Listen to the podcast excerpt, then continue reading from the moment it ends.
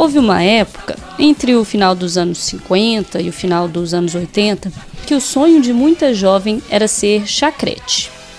Para quem não é desse tempo, o Google está sempre aí para ajudar, mas eu vou facilitar. Chacrete era como eram chamadas as assistentes de palco do programa do Chacrinha, aquele da buzina e do jargão famoso. Alô, alô, Terezinha! É assim que faz, gente. Tô passando muita vergonha, né?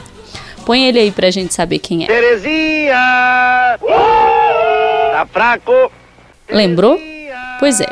O sonho de muita jovem nessa época era ser chacrete. E algumas, de fato, conseguiram. Ao todo, mais de 500 moças atuaram nessa função ao longo dos vários anos em que Chacrinha se manteve no ar, à frente dos programas Discoteca, Buzina e Cassino. Eu não sou dessa época, eu nasci no final dos anos 80, quando essa era das chacretes já estava sendo encerrada. Mas se alguém me perguntar assim, Alessandra, você conhece alguma chacrete? Eu não preciso nem pensar. A resposta está aqui na ponta da língua. Rita Cadillac. O que eu não conheço, ou pelo menos não conhecia até me encontrar com ela na casa de um amigo em comum para essa conversa, era quem era a Rita para além da Cadillac. O quanto a Rita tem da Cadillac e o quanto a Cadillac tem da de Cássia Coutinho. Essa é uma mistura interessante para a reflexão proposta por esse podcast. Será mesmo que nós, que pregamos liberdade para todas, entendemos que todas Quer dizer, todas? Não importa a sua escolha, o seu caminho, a sua profissão, a roupa que veste, o modo como fala. Tô falando em todas mesmo. T-O-D-A-S. Todas. Liberdade para mim, para você, para as Elsas, Cecílias, Antônias, Kellys e para as Ritas também. Bem, meu nome é Rita de Cássia Coutinho, mais conhecida como Rita Cadillac. Eu sou Alessandra Mendes e esse é o sétimo episódio do Atena. Atena, elas por elas.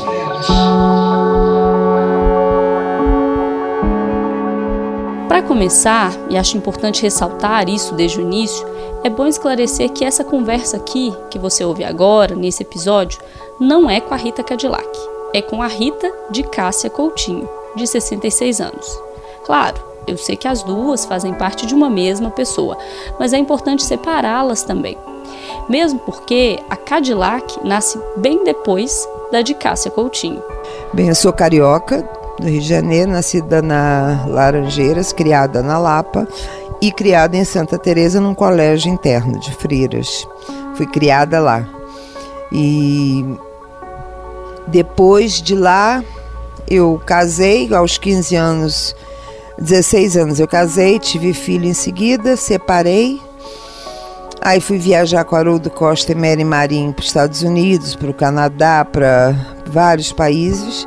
Depois voltei ao Brasil e entrei no Chacrinha em 80. Uh, ah, não, em 74.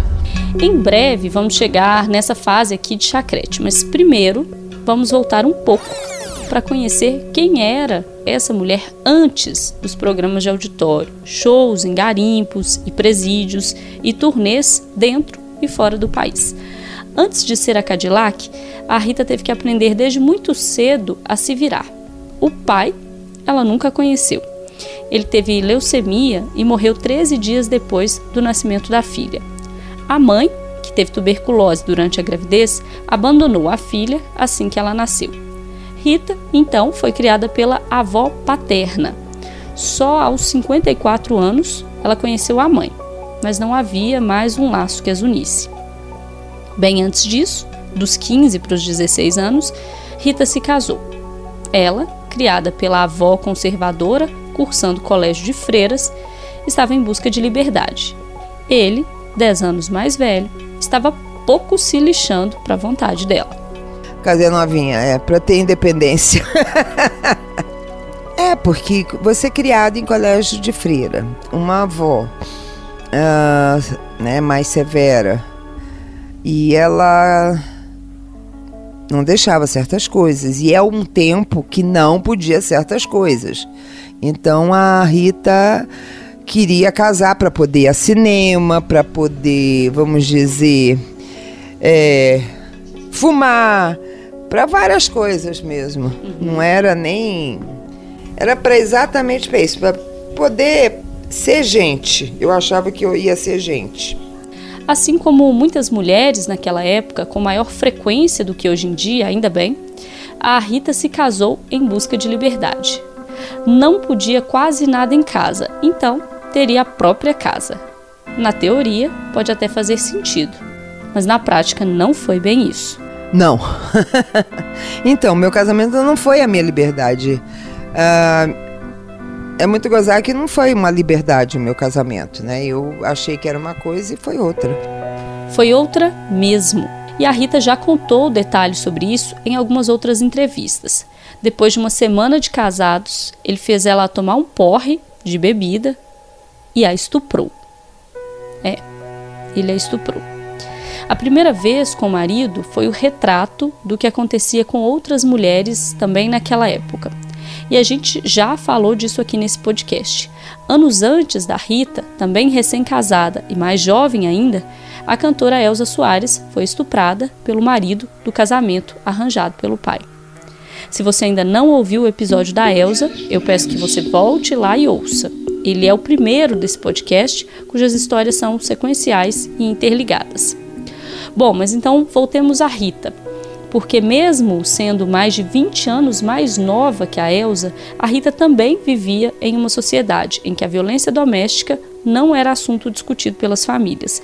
Até porque as famílias eram formadas por mulheres obedientes. Logo, mesmo que vítimas, falar de violência doméstica. Não, isso era um assunto que não se não se mostrava, né? Isso não se mostrava para nada. Eu acho que eu não me recordo. Uh, nessa época existia isso. Eu sou da época que ainda aquele negócio, você casou, você tem que obediência ao marido e pronto, seja o que Deus quiser. Uhum. Mas eu nunca fui muito certinha mesmo, então a obediência ficou para mim mesmo. Agora sempre tinha é, alguém que, enfim, falava alguma coisa, ou você percebia aquele movimento de uma mulher que poderia estar nessa situação, seja família ou seja vizinho? Não, gozado. Não, não, isso não se falava mesmo. Uh, eu nunca, eu vou ser bem honesta, eu nunca presenciei isso uh, com pessoas da minha convivência, eu nunca presenciei não. Uh, e, e também tinha aquele negócio, você se separava, era uma mulher separada, oi, já não era legal, né? Então não, então não existia isso. Não, não exist, eu nunca vi, nunca vi uhum. essa, essa agressão à mulher, essa briga de maridos, de namorado. Era uma coisa mais velada mesmo. Velada sim, ausente não.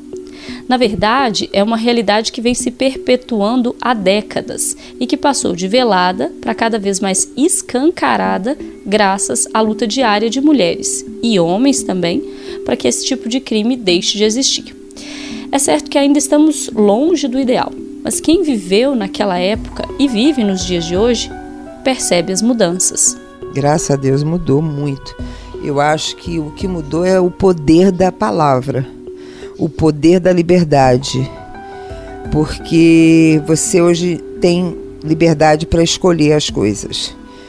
Basta você querer também, porque senão você vai continuar sendo aquela mulher submissa, aquela mulher que aceita tudo. Eh, e eu como não acho legal ir, mas graças a Deus a gente hoje em dia tem uma opção de, de poder falar, de poder gritar, de poder se negar, entendeu? Eu acho que nós temos esse poder hoje em dia. Então o que mudou é isso. E acho que é o mundo, né? Vai virando, conforme vai girando, vai aumentando as possibilidades de você mudar mesmo. E nesse processo de mudança, há mulheres mais expostas, mais suscetíveis ao julgamento mais cobradas também. Será como que a Rita pensa? Será o que, que É, eu faria? acho que sim. Aí eu sou, às vezes, sou bem interpretada, como também às vezes eu sou bem mal interpretada. Mas é o que eu falo. Uh, eu tive um problema ah, quando fui casada e o meu marido veio falar que não aceitava a separação. E ele levantou a mão. Quando ele levantou a mão, eu falei: Olha, é a primeira e última vez que você vai levantar. Se você e sair fora. E sair fora. entendeu? Então, eu não aceitei uma agressão para mim. Ele não chegou a bater. Ele só levantou a mão. Quando levantou a mão, eu falei: tchau, benção é Deus. Agora, eu tive essa coragem. Eu tive essa coragem. E eu sei que é difícil você ter essa coragem. É muito difícil. É, a Rita sabe que nem todas conseguem reagir assim no tchau e benção. Mas é para isso que podcasts como esse servem para evidenciar o problema e buscar uma solução. Para que nenhuma mulher, nenhuma mulher tenha que passar por isso. E se isso vier a acontecer, é tchau imensa. Na verdade, o plano mesmo é ainda mais ousado: construir uma sociedade de iguais, onde esse tipo de violência não ocorra. Até lá, a gente sabe que nem toda mulher consegue reagir da mesma forma. E os motivos, a Rita também sabe, são diversos. Por fatores é, econômicos, por fatores pessoais de família, uh, vergonha de você estar tá numa situação dessa. Muita mulher sente vergonha disso e não quer mostrar. Só que eu acho que nós mulheres temos o poder e não temos que ter vergonha não de gritar, de falar, de pedir socorro, de ter coragem de ir à luta. Eu acho que nós temos esse poder. Agora basta você também querer isso. Porque não adianta nada você. Eu conheço N casos de mulheres que são agredidas a primeira e são agredidas feio e que vão para a polícia, dão queixa, pede isso, pede aquilo, a medida protetiva. No dia seguinte, ó, oh, doutora, pode tirar essa medida porque eu vou voltar para o meu marido. Tem tantos exemplos que está acontecendo as coisas que você tem que ter muita coragem. Eu sei que é corajoso porque você uh, vai estar tá, uh, mostrando que o cara é um agressor, que ele vai te agredir, mas você também está tentando está com medo de que ele te ameace. E muita gente para de ir, uh, para ali aquela coisa, não, não dá prosseguimento à acusação por medo. Porque o cara ameaça não só ela, mas a vida dos filhos ou a vida da família. Então muitas mulheres têm medo disso, de acontecer, então elas resolvem voltar atrás. Mas só que tem que ter essa coragem mas a coragem precisa ter aliados nesse processo. Ela é muito importante, claro, mas não caminha sozinha. Precisa do apoio da família, dos amigos, dos conhecidos, desconhecidos também. Precisa também de uma garantia legal de punição caso o crime aconteça. Na verdade, muitas vezes coragem até há, mas não há certeza de que o agressor vá mesmo pagar pelo que ele fez esse negócio de medida protetiva, eu acho que só isso não vale. Não vale não, porque só se tivesse polícia, né, o tempo inteiro é, tomando conta, porque quantos casos você vê aí que teve a medida protetiva o cara foi lá e atirou e matou a pessoa, né? Então eu acho que também muita coisa dessas que as mulheres veem isso e ficam com medo.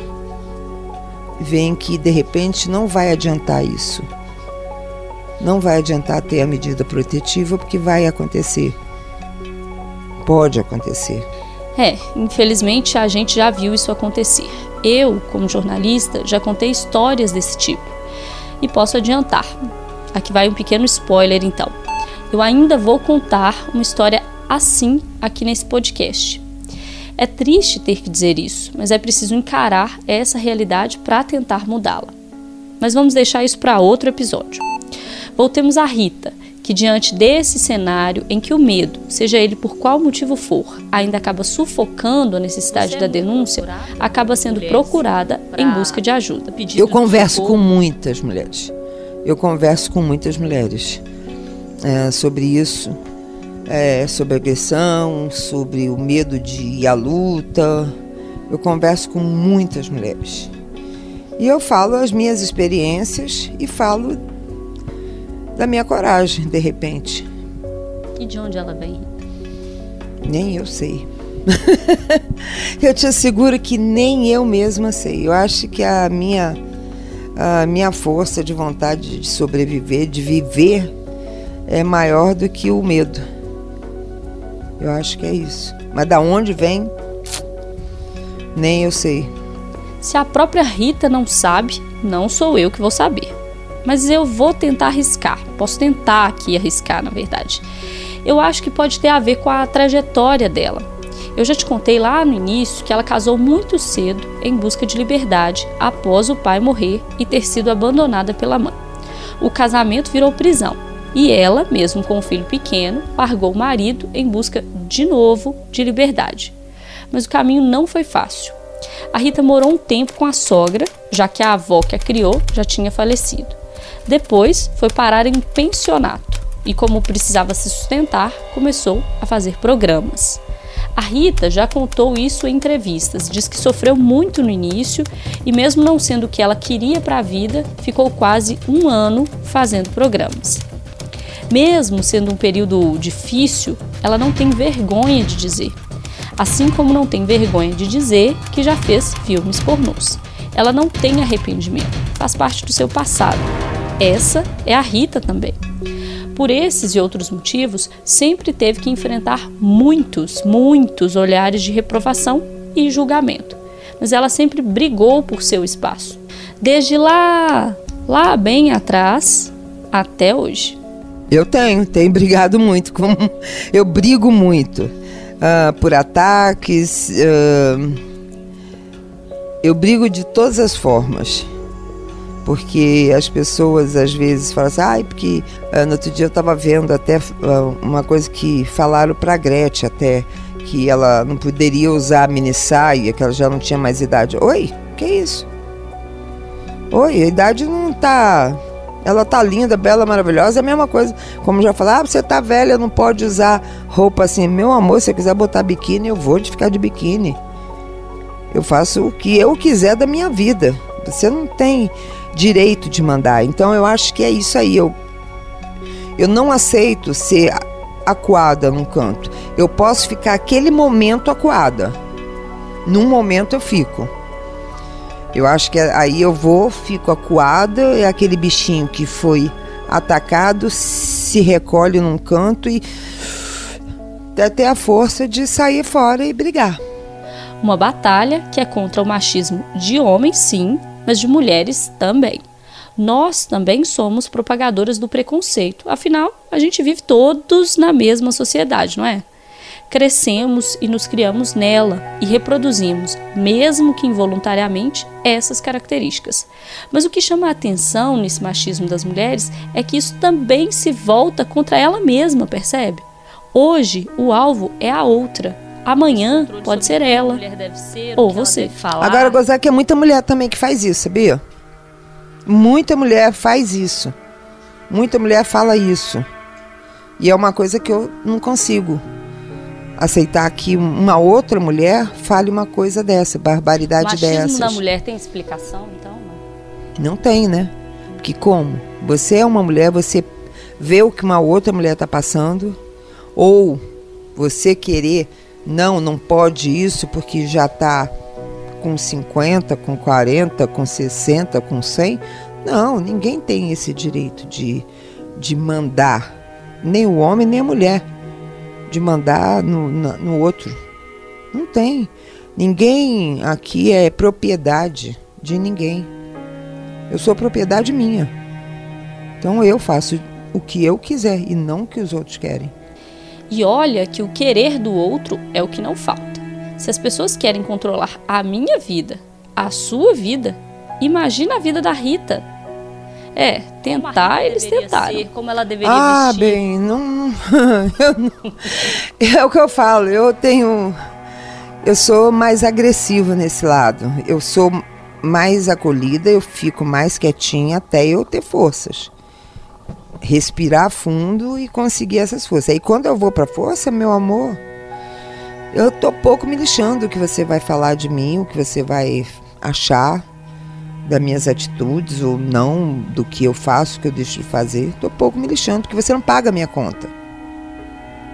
Quem paga a conta sou eu. Quem tem que ralar sou eu. E o muito legal é que você vê que muita gente te respeita exatamente por isso. Por você estar tá se expondo, mas está brigando por isso.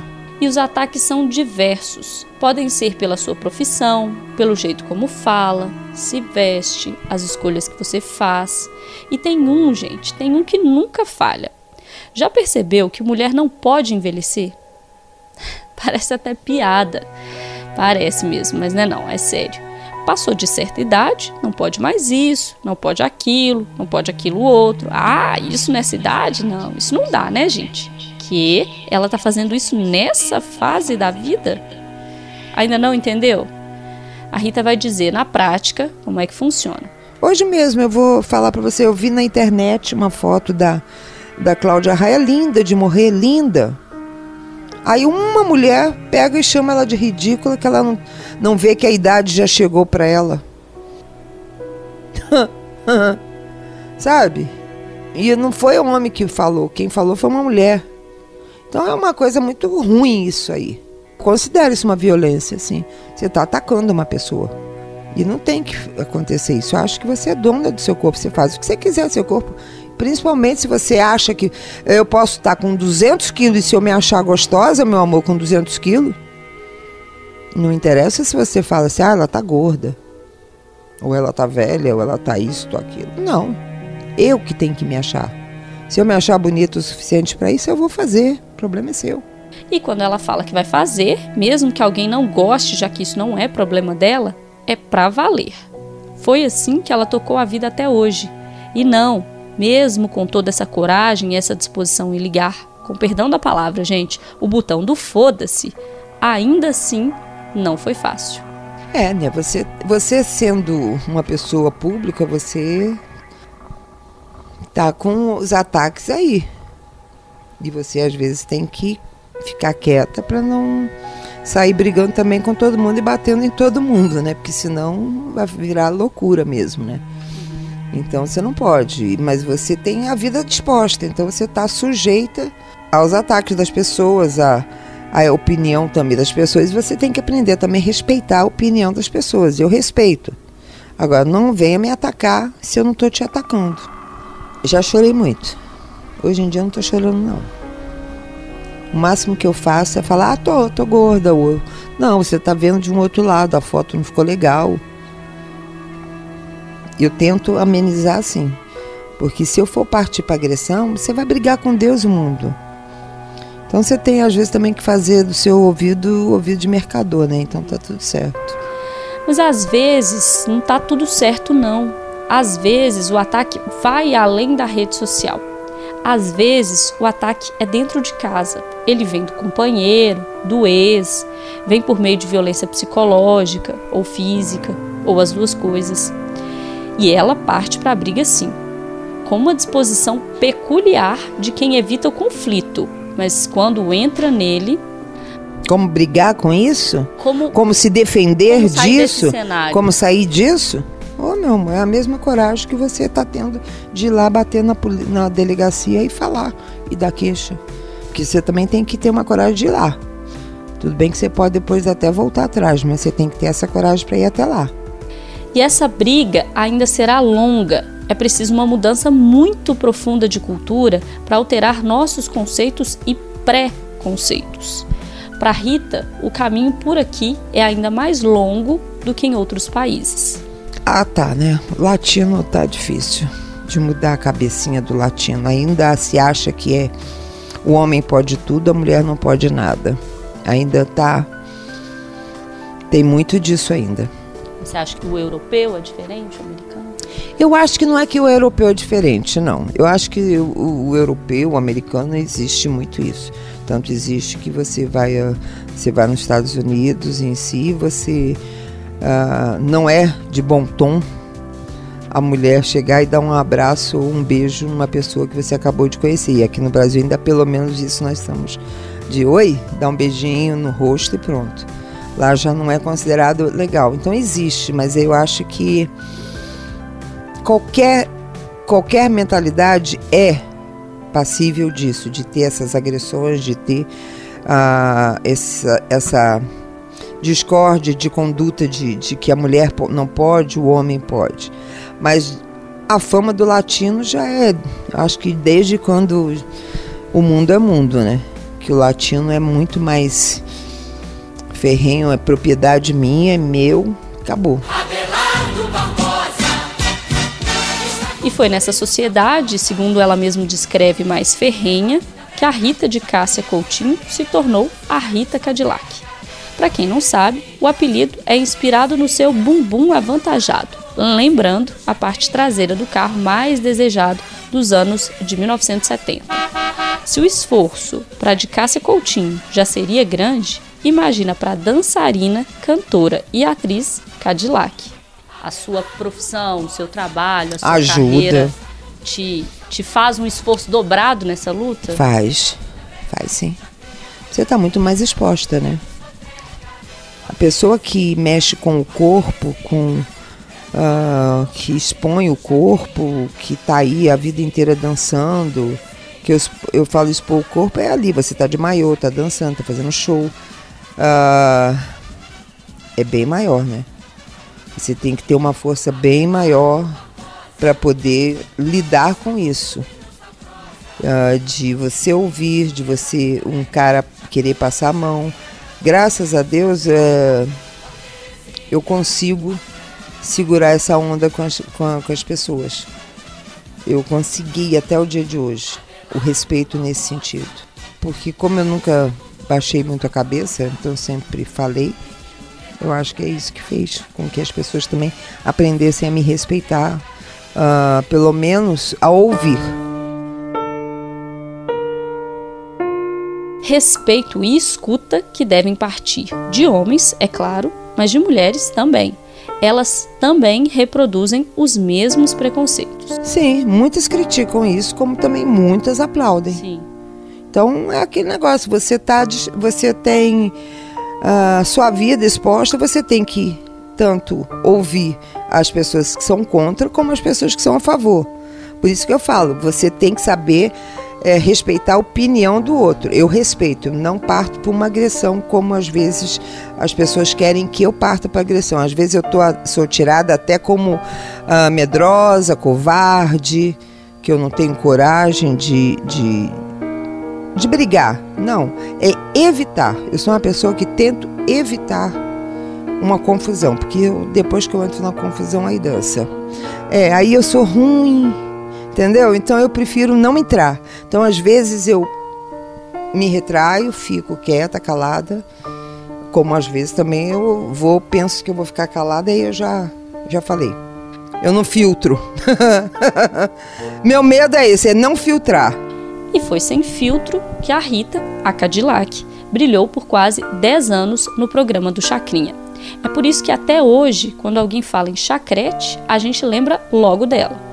Foi por ser quem ela é que deixou para trás o sonho de ser bailarina clássica, superou a frustração no casamento, a violência também, não vê problema em falar sobre sua passagem pela prostituição e os filmes pornôs, fez shows com a travesti Rogéria por vários países, teve muitos affairs, incluindo Pelé, viu gente? Cultivou alguns desafetos também, é verdade. Fez apresentações no famoso garimpo de Serra Pelada, fez também... Ah, não, peraí. Eu vou dar uma paradinha aqui, porque esse episódio aqui eu preciso te contar. Era 1984. A Rita foi até o Pará fazer shows para trabalhadores na área, que se tornou o maior garimpo a céu aberto do mundo. Aproximadamente 25 mil homens trabalhavam dia e noite e chegavam a tirar uma tonelada de ouro por mês da área conhecida como Serra Pelada. Puxa aí na sua memória, acho que de repente você vai se lembrar dessa cena. Um local que parecia assim um formigueiro de gente, um monte de homens sem camisa, tentando arrancar ali pedaços de ouro daquele, daquela serra, daquele buraco ali. Lembrou? Pois é. A Rita se apresentava nesse local para cerca de 60 mil garimpeiros. Cantava e dançava, mas em determinado momento achou que deveria parar ela sentia que a plateia não estava gostando, já que estava tirando ali alguns objetos nela. Ela chamou então o empresário e disse que não dava, que eles estavam jogando pedras nela. Mas não era bem isso. Eles estavam jogando, sabe o quê? Pepitas de ouro. Pois é. E ela fez shows em Serra Pelada, cercada de policiais para ter alguma segurança durante uma semana. Depois, começaram os shows em presídios. Os mais famosos foram na extinta Casa de Detenção de São Paulo, Carandiru. Ela até virou madrinha da unidade prisional. Se você já viu o filme Carandiru, vai lembrar dela lá também. Enfim, Rita não é mulher de uma história só. E todos esses capítulos devem estar presentes na autobiografia dela, que seria lançada em 2020, mas acabou sendo adiada por causa da pandemia do coronavírus. Assim que for possível, vem aí Rita Cadillac, frente e verso. Vem, vem a minha biografia. Ah, como também é o que eu falo, eu respeito muitas pessoas. Então vem muitos milagres, mas nome de santo vem muito poucos porque eu acho que eu tenho que respeitar não só eu, mas acho que qualquer pessoa, porque uh, se eu namorei o, o Mané uh, há 30 anos atrás, ele era solteiro, né? Hoje eu não posso expô-lo, porque hoje ele pode estar casado, ter filhos. Então eu tenho que saber respeitar, porque às vezes a, a mulher não vai gostar de saber que aconteceu aquilo, porque muitas vezes o homem também não fala que aconteceu aquilo. Né? Então vai ficar uma coisa em segredo e aí vou eu vou lá expor o nome da pessoa? Não. Então eu posso estar tá expondo o milagre do Mané, mas o nome do São Mané eu não vou falar. Entendeu? Como é que é? Então a minha, a minha história vai ser exatamente isso, mas vou contar. Vou contar o que deixou de acontecer, vou contar o que está acontecendo, vou contar uh, o que aconteceu, como eu fiz para sair daquilo, todos os lados. Porque é, a Rita de Cássia é a Rita Cadillac. Só que ela sabe separar um pouco. A Rita Cadillac é, é a maluquinha, a Rita Cadillac é aquela louca, e a Rita de Cássia já é um pouco mais calma, mais quieta, mais mãezona, mais uh, comedida nas palavras. Agora a Rita Cadillac já não tem filtro, não. A Rita Cadillac é o sonho da Rita de Cássia? É. é o sonho. É, a Cadillac é o sonho da, da Rita. Porque a gente consegue realizar o sonho, né? Então... A gente consegue, naquele momento que, que, que vem a Rita Cadillac.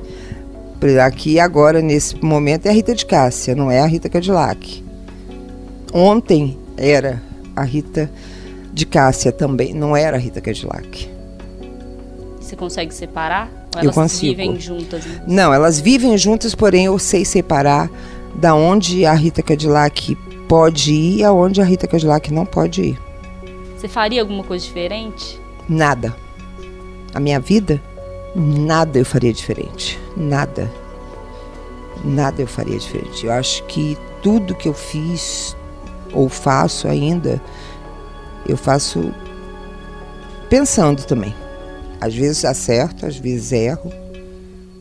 Se eu erro, eu falo, pô, agora já foi mesmo, então como é que eu vou me arrepender de uma coisa que eu fiz? Por que, que você não pensou antes? Mas não, você vai lá e faz. Então eu não posso me arrepender. Eu não me arrependo de nada na minha vida, nada. E não tenho vergonha de nada.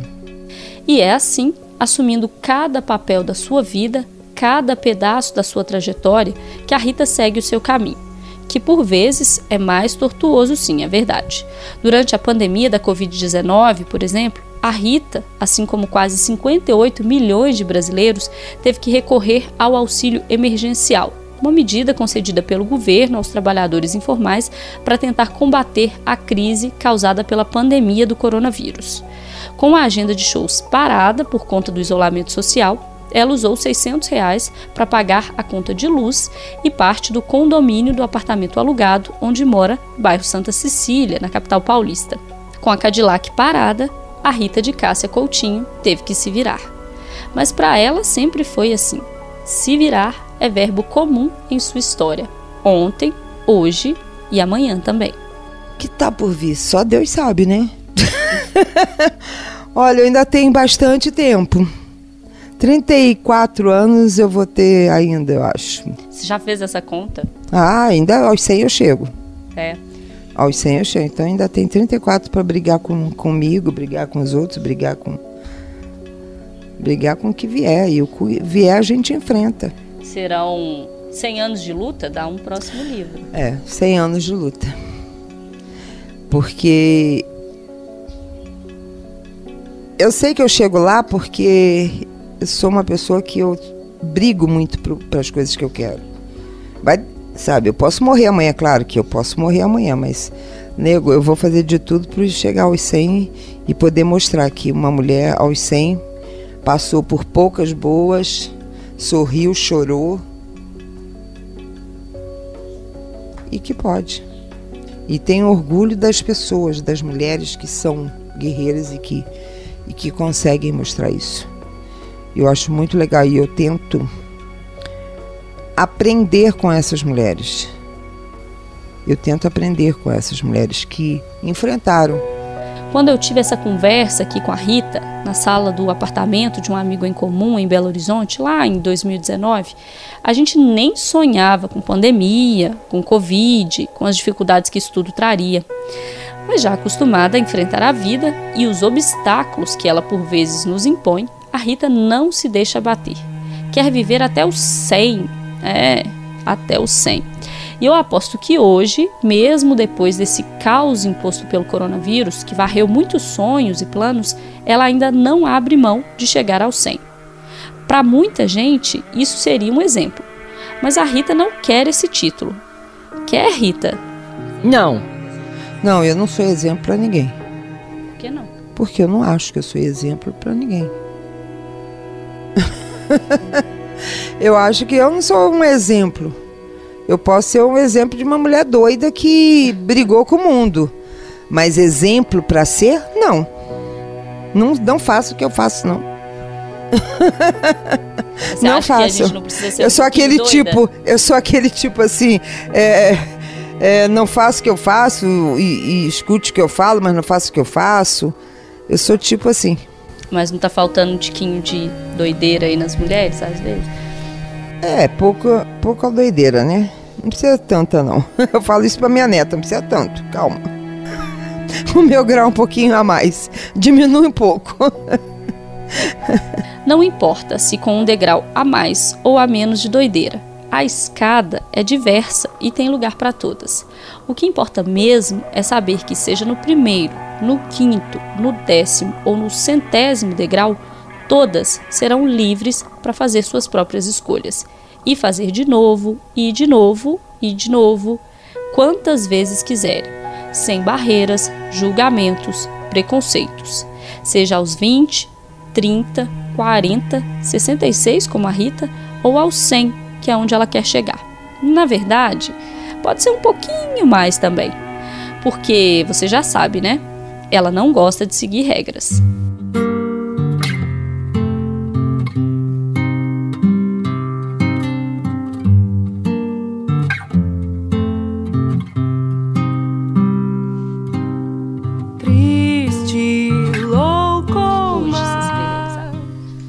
Não, ainda falta muita coisa para realizar. Eu acho que você se sentir realizada é quando você já fez tudo que você possa ter imaginado, ter sonhado. Ah, aí você pode até dizer, mas ninguém está realizado, porque sempre tem alguma coisa a mais para você realizar, tem alguma coisa a mais para você fazer. Eu não me sinto realizada, está faltando ainda muito. 34. É, os 34, chego lá, calma. Eu já estou até aumentando alguns meses, tá vendo? Como é que eu sou? Já aumento uns meses, pronto. Rumo aos 110, né? Vamos então que vamos. Doris, aceita que tudo deve mudar.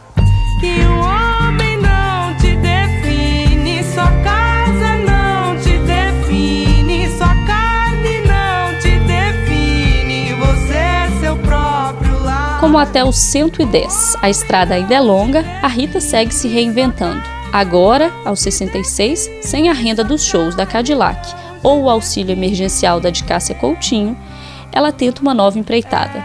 Rita agora está no OnlyFans. É um site de conteúdo adulto pago, uma demanda que surgiu a partir do Instagram onde os fãs já pediam por esse tipo de conteúdo. Isolada em casa, ela mesma faz as fotos, que antes postava apenas no Instagram, onde ela já tem mais de 420 mil seguidores. É, seja como Cadillac ou de Cássia Coutinho, a Rita ainda vai dar muito o que falar até os 110, sendo sempre, é claro, a propriedade apenas dela mesma.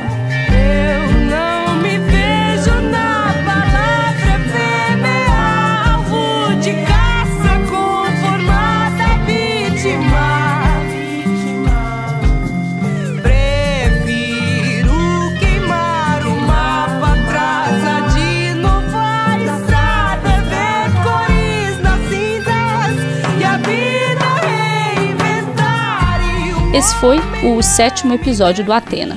No próximo, vamos conhecer uma jovem que teve que reaprender a viver depois de ter a história marcada, para sempre alterada, pela violência doméstica. E ela teria todos os motivos do mundo para ter raiva, ódio, rancor, mas mantém os olhos focados no futuro, lá, lá onde quer chegar. Um futuro em que nenhuma outra mulher tenha que passar pelo que ela passou. A Rafa ela não quer limitações para si, não, mas sabe que a construção desse futuro tem que ser para todos.